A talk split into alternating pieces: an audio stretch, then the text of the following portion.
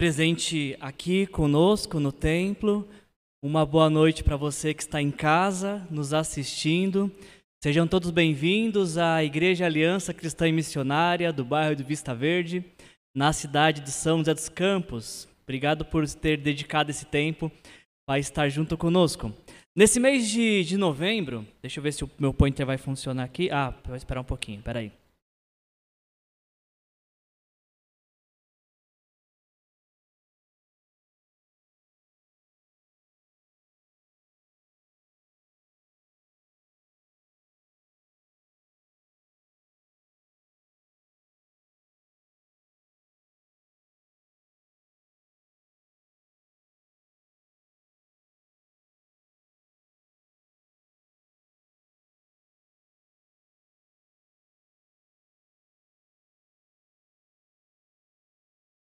Ah, agora foi. Muito bem. Nesse mês de novembro, aqui na Igreja Aliança Cristã e Missionária, nós estamos realizando esta série de mensagem: Coisas que o dinheiro não compra, o que tem valor não tem preço. E a nossa intenção ao realizar esta série de mensagens nesse mês de novembro é falar desse assunto que é tão importante para nós, que faz parte do nosso dia a dia, que é o dinheiro. E você certamente já ouviu essa frase, né? Tem coisas que o dinheiro não compra e a gente tem que concordar que é verdade, tem tem coisas que realmente o dinheiro não compra, mas também nós temos que ser muito sinceros em afirmar que também é verdade que são pouquíssimas as coisas que o dinheiro não compra. E é justamente por conta dessa segunda verdade, que são pouquíssimas as coisas que o dinheiro não compra, é que ah, nós temos um problema que nós temos que tratar quase que diariamente. Porque as coisas que o dinheiro compra, elas mandam uma mensagem ao nosso coração de que se nós tivermos estas coisas que o dinheiro compra, então seremos felizes, então seremos realizados, então seremos alguém na vida. E a nossa intenção com essa série de mensagens é justamente combater este ídolo, denunciar e combater este ídolo do nosso tempo chamado dinheiro. É por isso que a gente está fazendo essa série de mensagens neste mês de novembro, para que possamos diagnosticar se a nossa fé, a nossa esperança está no nosso Deus Criador ou se a nossa fé e esperança está enquanto nós temos nas mãos, na conta bancária. Tem um jornalista americano chamado George Lorimer e ele diz a seguinte frase: É bom ter dinheiro e as coisas que o dinheiro pode comprar, mas é bom também verificar se de vez em quando se certificar de que você não perdeu as coisas que o dinheiro não pode comprar. Você entendeu isso? Ninguém aqui, acho, estou supondo, ninguém aí em casa vai dizer assim: "Ah, eu não ligo para dinheiro não. Para mim não faz muita diferença dinheiro não". Lógico que faz. Todo mundo quer ter dinheiro e não há nada de errado por isso. Aliás, é por isso que nós trabalhamos, porque dinheiro faz parte da nossa dinâmica de vida. Mas olha que frase impactante desse jornalista que diz que de vez em quando, para não dizer é, de, de, com muita frequência, na verdade, nós devemos estar verificando se na busca por ter mais dinheiro, nesta corrida desenfreada por ter mais dinheiro, nós não estamos perdendo as coisas que o dinheiro não pode comprar. Ah, essa, essa linha divisória entre busca por ter mais dinheiro e a perda daquilo que o dinheiro não pode comprar, ela é muito fina e é muito fácil atravessar essa fronteira. Eu queria te dar um exemplo disso, de como é fácil atravessar essa fronteira sem perceber. E para isso eu vou te contar uma história. Não sei se você conhece essa história, chamada de a parábola do pescador e do banqueiro. Mas diz a história de que um banqueiro, muito bem sucedido, estava tirando férias nessas cidadezinhas litorâneas bem pequenininhas, sabe? Uma aquela vila de pescador bem tranquila. Diz a história que esse banqueiro, muito bem sucedido, decidiu se desconectar por alguns minutos apenas, porque alguém muito bem sucedido às vezes tem dificuldade de se desconectar. E ele foi para uma vila de pescadores, um lugar tranquilo, sossegado, onde ele queria repousar. E chegando na vila, esse banqueiro ele percebeu que tinha um pescador que ele saía cedinho com o seu barco e ele voltava duas, três horas depois que já tinha feito a pesca e não fazia mais nada. E ficava o resto do dia tranquilo, brincando com seus filhos, e aquilo incomodou demais. E aí então, esse banqueiro, ele se dirige ao pescador e, e fala assim para ele: Você pescou alguma coisa hoje? Ele fala assim: Ah, pesquei um pouquinho. E ele, o banqueiro pergunta para ele: Mas só um pouco? Por que, que você não pescou um pouco mais? Por que você não ficou mais no, no mar para pescar mais? E aí o, banque, o, pes, o pescador disse: Não, mas eu fiquei o tempo suficiente e peguei a quantidade de peixes suficientes para alimentar minha família. Isso foi o suficiente para mim, para sustentar a minha família. E aí o banqueiro olhou assim e falou: Mas como assim você pegou o suficiente? O que você fica fazendo o resto do dia então? Aí o pescador disse, Ah, bom, eu durmo até tarde, eu pesco um pouco, brinco com meus filhos, eu almoço com a minha esposa, caminho pela vila todas as noites, onde encontro meus amigos para tocar violão e ficarmos conversando.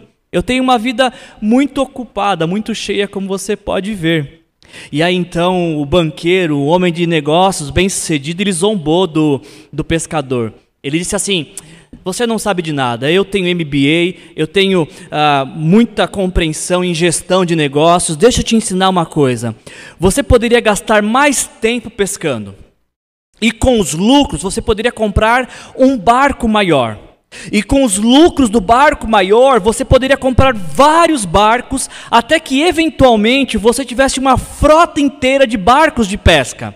E em vez de vender a sua captura de, para o intermediário, você poderia vender diretamente para os grandes mercados. E quem sabe até mesmo abrir a sua frota, a sua empresa de pescaria. E você ainda vai controlar o produto, o processamento e a distribuição. E ainda o, o, banqueiro acrescentou para o pescador: É claro que você vai precisar deixar essa pequena vila de pescadores e se mudar para a cidade, onde as coisas acontecem, para poder administrar a sua grande empresa em crescimento. E aí o pescador, curioso, um homem simples, ele parou, prestou atenção naquilo que o banqueiro estava dizendo, e ele falou assim: Mas quanto tempo isso tudo vai levar? E aí o banqueiro disse: Ah, por volta de uns 15, 20 anos, mais ou menos. E aí o pescador falou: 15, 20 anos? Mas e depois disso? Aí o banqueiro disse: Essa é a melhor parte. Depois de tudo isso, quando for a hora certa, você vai vender as, sua, as ações da sua empresa ao público e você vai ficar muito rico, você vai ganhar milhões. O pescador pensou, falou: milhões? O banqueiro, é, milhões! E aí então, mas o que, que eu faço depois? Aí o, o banqueiro diz: Bom, depois, quando você tiver milhões, você pode pensar na sua aposentadoria. Aí você pode se mudar para uma vila de pescadores bem pequenininha, onde você vai dormir até tarde, poder pescar um pouco, brincar com seus filhos, aproveitar o tempo com a sua esposa, passear pela vila à noite, onde você vai poder encontrar seus amigos para tocar violão e conversar.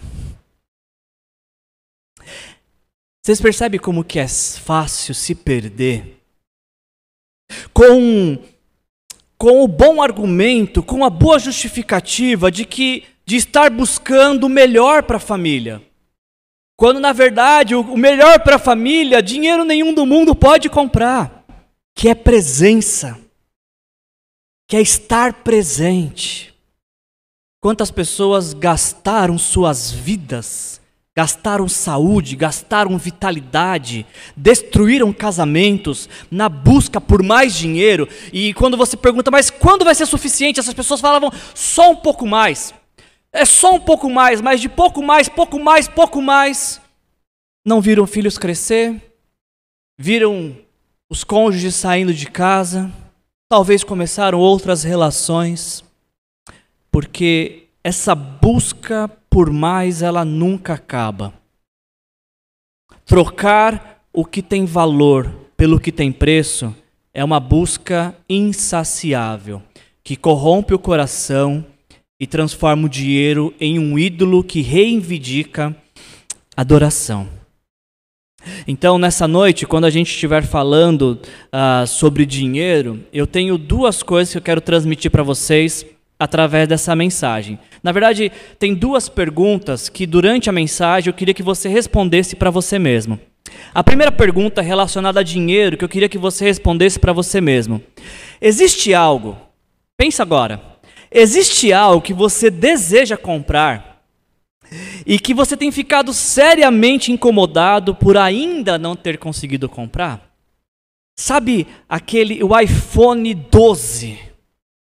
Ou a casa da praia, ou aquele carro, tem algo que você deseja muito comprar e que a, a insatisfação por não ter te deixa in, profundamente incomodado?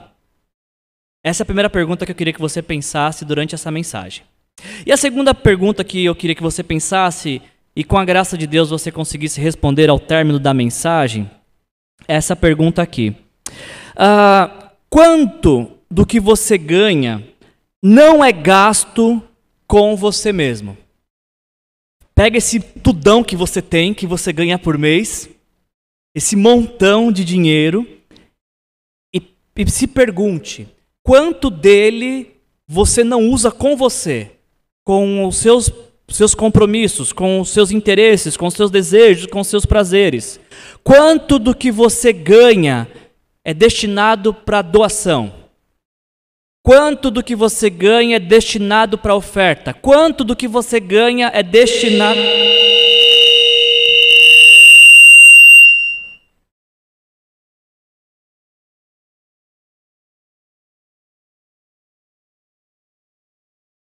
Será só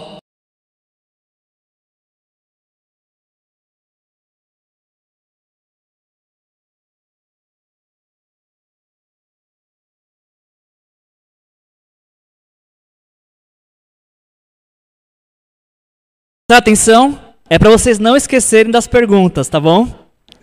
É para doer no ouvido para você ficar lembrando dessas perguntas. A segunda é isso: quanto do que você ganha é destinado para doação, para ajudar outros, para dedicado à esmola, dedicado à contribuição para causas sociais, dedicado a ministério, dedicado ao reino de Deus. Com essas perguntas em mente, eu queria conversar com vocês hoje sobre este tema aqui. Coisas que o dinheiro não compra. O real sentido da vida. É verdade que são poucas coisas que o dinheiro não compra, mas uma delas é o real significado, o real sentido da vida. E a gente vai fazer uma meditação Vamos refletir nesse tema com base em Marcos capítulo 14. Se você já quiser abrir sua Bíblia, se você tiver com ela aí, senão a gente vai projetar os textos, você pode nos acompanhar também. Eu queria, ao meditarmos nesse texto, eu quero junto com vocês é, compreender o que as Escrituras Sagradas nos ensinam sobre esta questão do sentido da vida, sobre o, pelo que vale a pena viver. E de que forma vale a pena então investir aquilo que chega em nossas mãos como recurso. Tem coisas que o dinheiro não pode comprar. Uma delas é compreender por que você existe, por que você veio ao mundo, qual é o propósito da sua existência. E antes da gente meditar no texto, eu tenho duas boas notícias para te dar.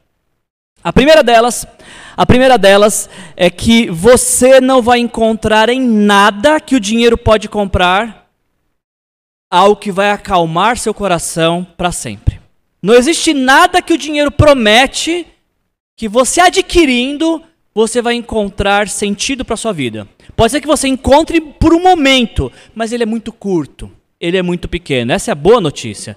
Então, se você não tem muito dinheiro, como eu, Pode ficar tranquilo, porque sentido da vida não é com dinheiro que se compre, dinheiro nenhum do mundo poderia comprar. E a segunda outra boa notícia para dar para você é que você vai encontrar em Jesus e de graça tudo o que você precisa para que a sua vida tenha sentido. Isso eu quero repetir.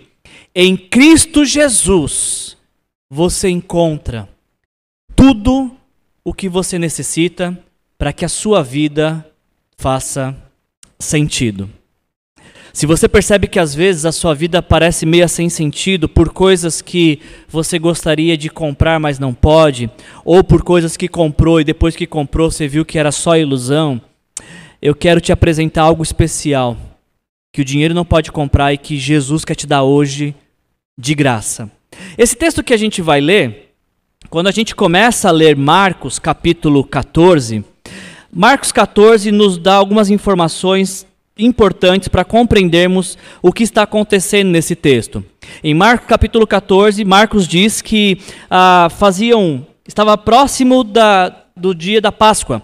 Marcos diz que faltavam só dois dias para chegar à Páscoa. E dois dias antes da Páscoa, ou seja, por volta de terça-feira, porque Jesus ele chega em Jerusalém no domingo que nós chamamos de domingo de Ramos. Então, dois dias antes da Páscoa, terça-feira, é, os líderes religiosos estão reunidos, pensando, tramando como é que eles podem acabar com a vida de Jesus. Parece até meio estranho, né? Religiosos pensando como matar Jesus, mas é a realidade do primeiro século. É, é, o cenário onde Jesus se desenvolve. Os líderes estão, os líderes religiosos estão perguntando, tramando, planejando como vão acabar com Jesus. E enquanto em um lugar os líderes religiosos estão tramando como acabar com Jesus, do outro lado, próximo dali em Betânia, nos diz o texto que a gente vai ler que Jesus está participando de uma refeição. Então, Marcos capítulo 14, versículos 3 nos diz. Ah, ah, eu queria que você tentasse visualizar essa cena, tá? Tenta mentalizar, desenvolvendo a sua mente essa cena. Marcos 14, 3. Estando Jesus em Betânia, reclinado à mesa na casa de um homem conhecido como Simão, o leproso, aproximou-se dele certa mulher com um frasco de alabastro contendo um perfume muito caro, feito de nardo puro ela quebrou o frasco e derramou o perfume sobre a cabeça de Jesus. Você consegue imaginar essa cena? Quando você fecha os olhos e tenta imaginar essa cena, o que é que vem à sua mente? A primeira coisa que me vem à cabeça é que seria, no mínimo, estranho estar em um lugar e do nada chegar alguém derramando perfume. Você não acha que seria no mínimo espantoso? Se você tem dúvida como é que seria isso, eu vou pedir que vocês fechem os olhos, vou pedir para alguém entrar agora aqui e derramar perfume na sua cabeça. Tudo bem? A gente não vai ver quem vai ser. Seria mais ou menos essa cena. Nós estamos aqui reunindo e do nada entra alguém no salão, escolhe aleatoriamente um de nós e derrama um perfume muito caro, muito precioso, muito cheiroso a tal ponto de que o cheiro eh, espalhe por todo esse ambiente. Como é que você reagiria? Seria, no mínimo, espantoso. Questionamento surgiria de: poxa, por que está acontecendo isso? O que está acontecendo aqui? Este é o cenário. Esta é a cena. Jesus está sentado à mesa com seus discípulos, com o seu anfitrião chamado Simão, e chega uma mulher e ela não apenas ela abre o frasco e derrama sobre Jesus. Ela quebra esse frasco. Porque uma vez aberto e derramado, poderia sobrar algumas gotas desse perfume caríssimo. Não, ela quebra para que todo aquele perfume, absolutamente todo aquele perfume, pudesse ser derramado sobre Jesus. Essa mesma história é contada por Marco, pelo evangelista Mateus e pelo evangelista João. O João nos conta de que esta, essa mulher é Maria, trata-se de Maria, a irmã de Lázaro e Marta. A Maria, cujo irmão Lázaro Jesus ressuscitou. E João ainda acrescenta de que quando o perfume é derramado sobre é, Jesus, de alguma maneira esse perfume vai até os pés de Jesus. Então Maria solta os seus cabelos e enxuga os pés de Jesus com os seus cabelos. Nós não sabemos ao certo qual foi a motivação de Maria para fazer isso. Nós não temos como afirmar quais foram as suas motivações, de onde ela tirou essa ideia, e a gente vai ver mais para frente a explicação que Jesus deu. Agora, o que eu queria trazer para vocês hoje, nessa mensagem que a gente está falando sobre dinheiro, sobre sentido da vida, eu queria que você prestasse muita atenção na, na postura, na reação dos discípulos, dos discípulos de Jesus. Marcos capítulo 14, versículos 4 e 5 nos mostram como os discípulos de Jesus reagiram àquilo. Alguns dos presentes começaram a dizer uns aos outros, indignados: Por que esse desperdício de perfume? Ele poderia ser vendido por 300 denários e o dinheiro dado aos pobres. E a repreendiam severamente. Você não acha interessante o fato de que, ao invés dos discípulos estarem se alegrando com aquilo que estava acontecendo com Jesus, por Jesus estar recebendo aquela honraria, ao invés de, de é, haver alegria, regozijo por Jesus, o que acontece é indignação. E os discípulos chamam aquele ato de um ato de desperdício. Marcos nos diz que se fosse vendido o perfume daria para comprar é, daria somaria a quantia de 300 denários. O denário era a, diária de um trabalhador, então imagina o que você ganha aproximadamente em um ano e você gastar em um dia. É o que está acontecendo aqui. Essa mulher pega, Maria pega o investimento de um ano de trabalho e ela derrama inteiramente, sem reservas, sobre Jesus. E os discípulos olham para aquilo e falam: que desperdício. E mais, é, é, estranho porque Marcos começa a falar que os discípulos estão indignados e, e depois ele diz que os discípulos repreenderam a mulher severamente. Discípulos e severamente nunca deveriam estar na mesma frase. São palavras que não combinam, são quase que antônimos, na verdade.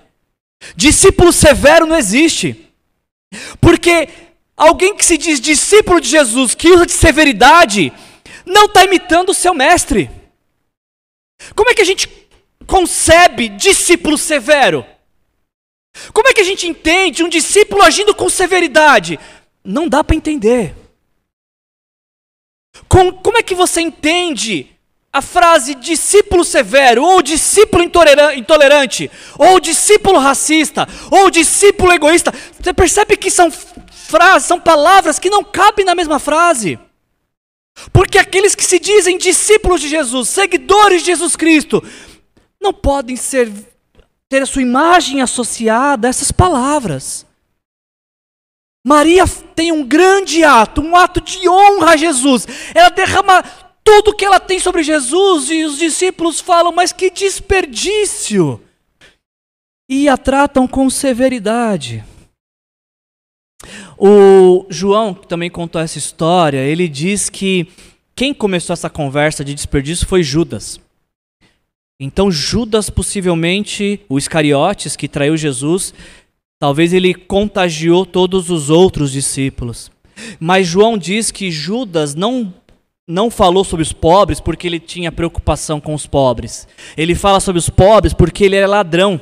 Ele tomava conta da sacola de dinheiro da, do grupo de discípulos de Jesus e aí tudo que caía na sacola ele roubava. Então a motivação de, de Judas e dos discípulos por mais piedoso que apareça, nossa, poderíamos vender e dar aos pobres.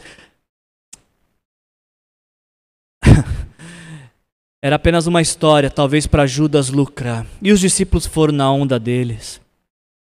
Eu queria voltar com vocês porque essa palavra me incomodou desperdício. Será? Será que algo que nós entregamos para Jesus pode ser chamado de desperdício? Será que pegar algo que é muito valioso para nós e entregarmos a Jesus e consagrarmos a Jesus e darmos em expressão da nossa gratidão por Jesus, será que a gente pode usar a palavra desperdício para isso? Os discípulos estão falando que aquele perfume foi desperdiçado, mas eu fiquei pensando, não existia melhor forma daquele perfume ser usado. Não é verdade? Se tem uma boa causa para empregar aquele perfume, era sobre Jesus. Você não acha? Se tinha alguém que merecia um ato como esse, era Jesus. E os discípulos chamam disso de desperdício. Isso me levantou um questionamento ao preparar a mensagem essa semana. Será? Será que por vezes nós não fazemos também essa essa análise e contabilizamos o que vale a pena entregar para Jesus e o que é desperdício entregar para Jesus? Será que muitas vezes a gente não faz isso também? A gente pensa no nosso tempo e a gente olha para Jesus e a gente oferece o melhor do nosso tempo para Jesus? Ou a gente pensa, nossa, oferecer todo esse tempo a Jesus vai ser um desperdício, eu poderia estar fazendo outras coisas. Eu poderia estar dormindo, eu poderia estar assistindo uma série de TV, eu poderia estar viajando, eu poderia, sei lá, estar escalando. Eu acho que a gente faz com tanta frequência, a gente pega o nosso tempo e a gente contabiliza e a gente fala: bom, eu vou dar isso aqui para Jesus porque esse tempo aqui não vai me fazer falta, mas se eu der tudo isso aqui vai ser um desperdício porque eu poderia estar fazendo outras coisas. A gente faz a mesma coisa com o nosso dinheiro. Talvez seja esse o motivo pelo qual muitos discípulos de Jesus têm dificuldade em dizimar. Porque eles pegam suas finanças e eles pensam: bom, se eu der o meu dízimo ao Senhor e, e, e me comprometer com a causa de Jesus financeiramente, se eu custear a causa do Evangelho, que desperdício, porque eu podia pegar esse dinheiro aqui, esse mesmo valor, 10% dos meus rendimentos, e eu podia investir em outras coisas. Eu podia sair para comer. Eu podia trocar de celular, de TV, de carro. Eu podia comprar roupas, e a gente faz essa conta, a gente tem essa influência em nosso coração, e a gente às vezes faz essa divisão do que pode ser entregue a Jesus, que não vai nos comprometer, que não vai ser um sacrifício, que não vai ser um desperdício.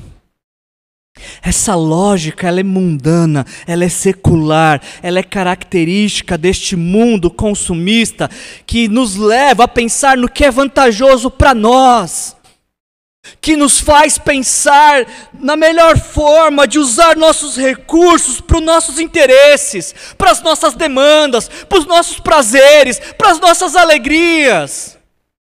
E Jesus? Não, para Jesus, vamos fazer as contas direito. Porque pode ser que a gente está desperdiçando. Talvez essa, essa vai ser a piada mais sem graça que você vai ouvir esse mês. Mas, e vocês, alguns já ouviram já. Que é a história de, de um pai que dá duas moedinhas para o filho. E ele fala: Filho, essa uma moedinha você dá de oferta na igreja. E a outra moedinha você compra um sorvete. O que, que eu te falei? E o menino responde: Uma moedinha eu vou dar de oferta na igreja, outra moedinha eu vou comprar um sorvete. E o menino está andando feliz com as moedas, com as duas moedas, pensando: Ah, vou dar uma oferta e vou tomar um sorvete, vou dar uma oferta, tomar um sorvete. De repente ele tropeça e uma moeda cai no bueiro. Aí ele olha para a moedinha que sobrou na mão dele, olha para o bueiro e fala: Poxa vida, logo a moeda de Jesus caiu no bueiro. Logo a moeda da oferta caiu no bueiro. Que pena. Eu até queria, mas a moeda da oferta caiu no bueiro. Porque talvez é melhor comprar um sorvete do que desperdiçar no reino de Deus. É essa conta que que os discípulos estão fazendo. Vamos vender para dar aos pobres. E a Bíblia talvez seja a maior defensora do auxílio aos pobres, às viúvas e aos órfãos. E o que o texto está nos ensinando não é que não devemos ajudar os órfãos, os pobres, as viúvas. Pelo contrário, o que está em jogo aqui é a honra de Jesus. E os discípulos estão chamando isso de desperdício. Tem um missionário americano chamado Jim Elliot que diz o seguinte: Não é tolo aquele que dá o que não pode guardar para ganhar o que não pode perder. Não é tolo aquele que dá o que não pode guardar para ganhar o que não pode perder. Se Maria tivesse usado esse perfume, Ele duraria quanto tempo? Até o próximo banho, por melhor que fosse o perfume. Ela perderia em pouco tempo esse perfume. Agora, uma vez que ela honrou Jesus com esse perfume precioso, a vida dela foi marcada, que é o que Jesus conta. Olha como Jesus responde essa questão de desperdício. Deixem-na em paz, disse Jesus. Por que vocês a estão perturbando? Discípulos de Jesus perturbando alguém, que coisa, não? Por que vocês a estão perturbando? Ela praticou uma boa ação para comigo. Porque os pobres vocês sempre terão consigo e poderão ajudá-los sempre que o desejarem, mas a mim vocês nem sempre terão. Ela, fe ela fez o que pôde derramou perfume em meu corpo antecipadamente, preparando para o sepultamento. Eu lhes asseguro que onde o evangelho for anunciado em todo o mundo, também o que ela fez será contado em sua memória. A resposta de Jesus é muito simples: não foi desperdício. Pelo contrário, foi uma boa ação de Maria para com ele. Maria pega o que ela tinha de melhor e derrama sobre Jesus para que Jesus fosse honrado, para que Jesus fosse preparado para o seu para a sua morte. Naquela sala só tinha uma pessoa que tinha entendido até aquele momento que Jesus iria morrer, e era Maria, não eram os doze discípulos. E ela entendendo que estava próxima à morte de Jesus, ela faz este ato para prepará-lo para a sua memória. Agora, o que me marcou nesse texto, e está até que destacado para vocês, é que Jesus diz que Maria fez o que pôde. Maria fez o que ela pôde fazer, ela fez o seu melhor, ela sacrificou, ela foi além das expectativas, ela fez o que ela podia fazer. Ela não ficou fazendo continha de quanto que iria fazer falta para ela, não. Ela viu Jesus e ela quis fazer aquilo que ela podia fazer, o que estava ao alcance dela, mas o que estava também ao seu limite de fazer. Ela fez o que ela podia fazer. Será que nós também fazemos o que nós podemos por Jesus e para Jesus? Será que também essa é, é, é uma prática nossa e um, um, desejo que nos move? É isso que me, eu me leva a esse questionamento quando eu me deparo com esse texto. E aí então eu queria concluir a mensagem desta, desta noite te levando a, a, perceber três possíveis posturas quando o assunto é dinheiro e a busca pelo sentido real da vida. A primeira postura é a de Maria, de entender que é melhor honrar Jesus e viver para glorificar Jesus do que viver para os seus próprios interesses. É o que Maria faz. Quando o assunto dinheiro, uma das possíveis posturas é essa. Outra postura é a dos discípulos, que ficam contabilizando e fazendo, fazendo da vida uh, o que é lucro e o que é desperdício, o que é vantajoso e o que é desperdício. Agora, olha só qual é a postura de Judas quando o assunto é dinheiro. Quando tudo acabou, quando essa cena acabou, Judas Iscariotes, um dos doze, dirigiu-se aos chefes dos sacerdotes a fim de lhes entregar Jesus.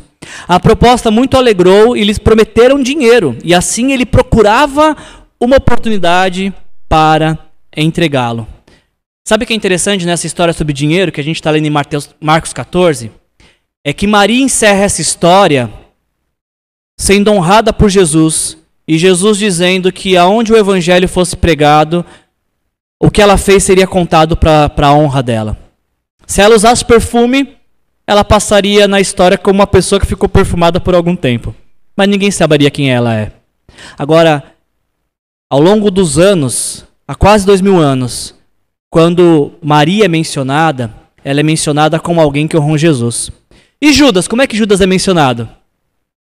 Judas é mencionado como alguém que tentou lucrar com Jesus. Perceba que a teologia da prosperidade não é nova. Lá no primeiro século, já tinham pessoas pensando como é que poderiam lucrar com Jesus, que poderiam receber com Jesus. E eu acho esse contraste muito interessante de, de ver como essas duas histórias terminaram. E isso leva pra, levanta para a gente um questionamento que para mim foi um pouco inquietante. E eu queria te propor esse desafio essa semana. Você vai sair daqui, e você que está na sua casa não vai, ser, não vai ser na sua casa, você vai ficar na sua casa, mas que todos tenhamos esse desafio. Eu queria te encorajar a olhar para o seu extrato bancário. Olha, vamos fazer o seguinte: o mês de, no, de novembro está só começando. Pega o mês de outubro. Pega quanto você ganhou e quanto você gastou em outubro. E responda para você mesmo. Daquilo que você ganhou e daquilo que você gastou em outubro, se alguém visse, alguém que não te conhecesse, olhasse para o seu extrato bancário e visse o que você ganhou e a forma como você gastou, o que que a forma como você gastou diria o que o dinheiro representa na sua vida. Se o nosso extrato bancário fosse exposto aqui nesse momento, o que, que a forma como nós gastamos nosso dinheiro diria ao nosso respeito? Diria sobre nossas prioridades, diria sobre quem é o nosso Deus, a quem nós cultuamos, a quem nós servimos, de quem, sobre quem está projetada nossa fé, nossa esperança, de quem extraímos alegria. É óbvio que, que não vou projetar o extrato de ninguém aqui, mas assim, esse exercício é interessante para que possamos diagnosticar se o nosso coração não tem se rendido a esta lógica deste tempo presente. Se os nossos cultos não são mais a dinheiro do que ao próprio Deus. Se os nossos cultos não são mais ao nosso ego do que a Deus, a nossa vaidade do que a Deus. Será que a gente tem tudo que nós temos, nós temos glorificado a Deus com tudo que temos, ou o que nós temos, nós temos entendido que é para o nosso lazer, para gastar com futilidades, para preencher um vazio momentâneo. Eu acho que são poucos dos nossos extratos bancários que apontam para pessoas que glorificam a Deus com suas vidas.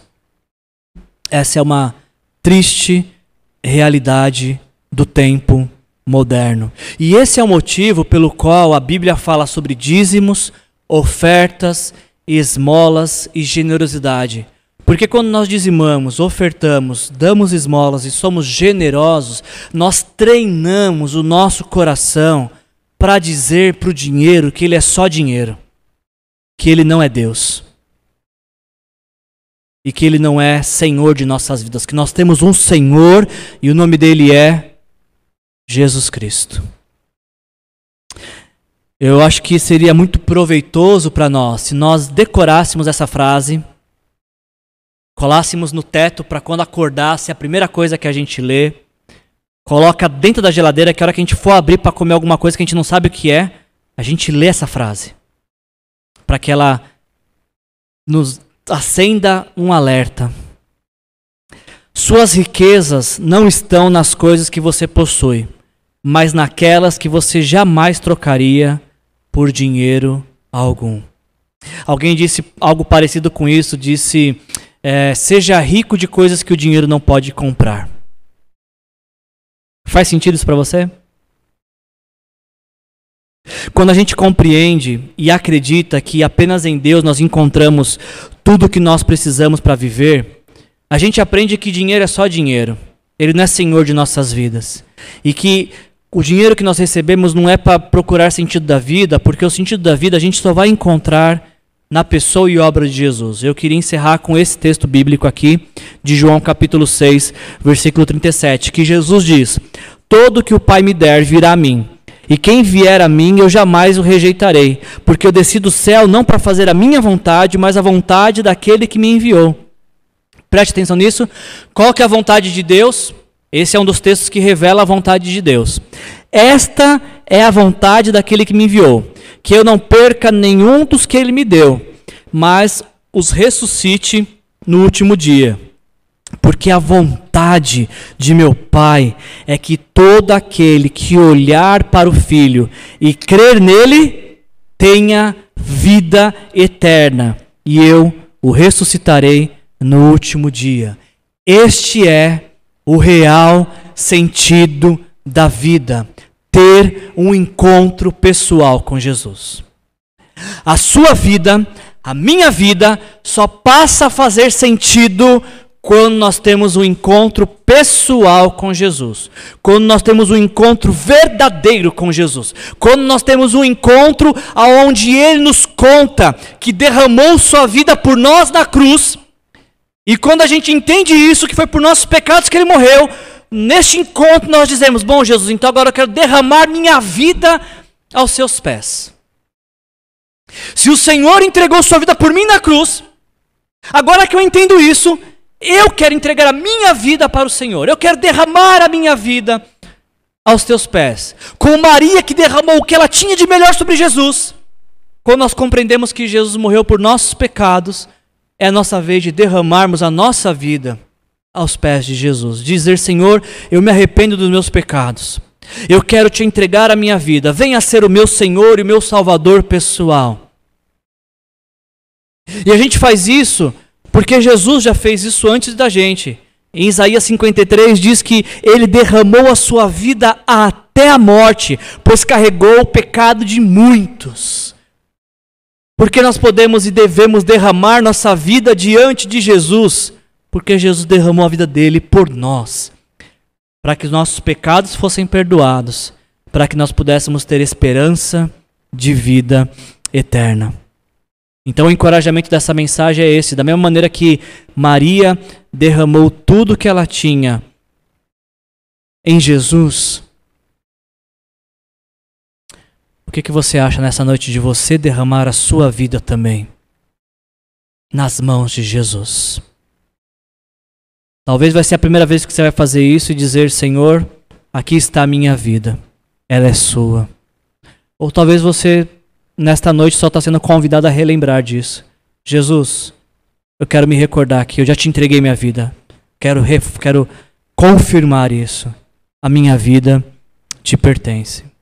E é interessante esse texto porque ele diz que a vontade do Pai é que todo aquele que se render a Jesus tenha vida eterna e que Jesus jamais lançará fora de mão. Você parou pensar na, na, nas implicações dessa palavra, de que uma vez que você vem a Jesus, Jesus nunca vai jogar você fora, nunca vai se desfazer de você. Já parou pensar nisso? Que a sua vida nunca será um desperdício se ela estiver nas mãos de Jesus. Porque Jesus diz que aqueles que vêm a mim, de maneira alguma eu os lançarei fora. Porque a sua vida é preciosa para Jesus. Porque ele te recebe como você está, para que depois desse encontro você nunca mais seja o mesmo, para que você seja completamente transformado pelo seu amor. Se esse é o seu desejo, eu convido você a fechar os seus olhos para que possamos orar. Pai, em nome de Jesus, obrigado por essa noite, por esse tempo, Senhor, de culto. Obrigado, Senhor Jesus, porque o Senhor nos recorda nesta noite, através da Sua palavra, que o real sentido da vida é ter um encontro com o Senhor. O real sentido da vida é pegar tudo o que temos, é pegar o que temos de melhor e consagrar ao Senhor. É pegar tudo que nós temos e tudo que nós temos existir única e exclusivamente para a tua glória, Senhor. Nos encoraja nessa semana, Senhor, a fazer como Maria. Não fazer as contas, contabilizar e considerar talvez que é desperdício te entregar algo mas pelo contrário, se assim o Senhor nos convoca, se assim temos a direção do Senhor, que possamos, possamos entregar, nos entregar e entregar tudo que temos ao Senhor sem reserva, sem economia, sem continhas.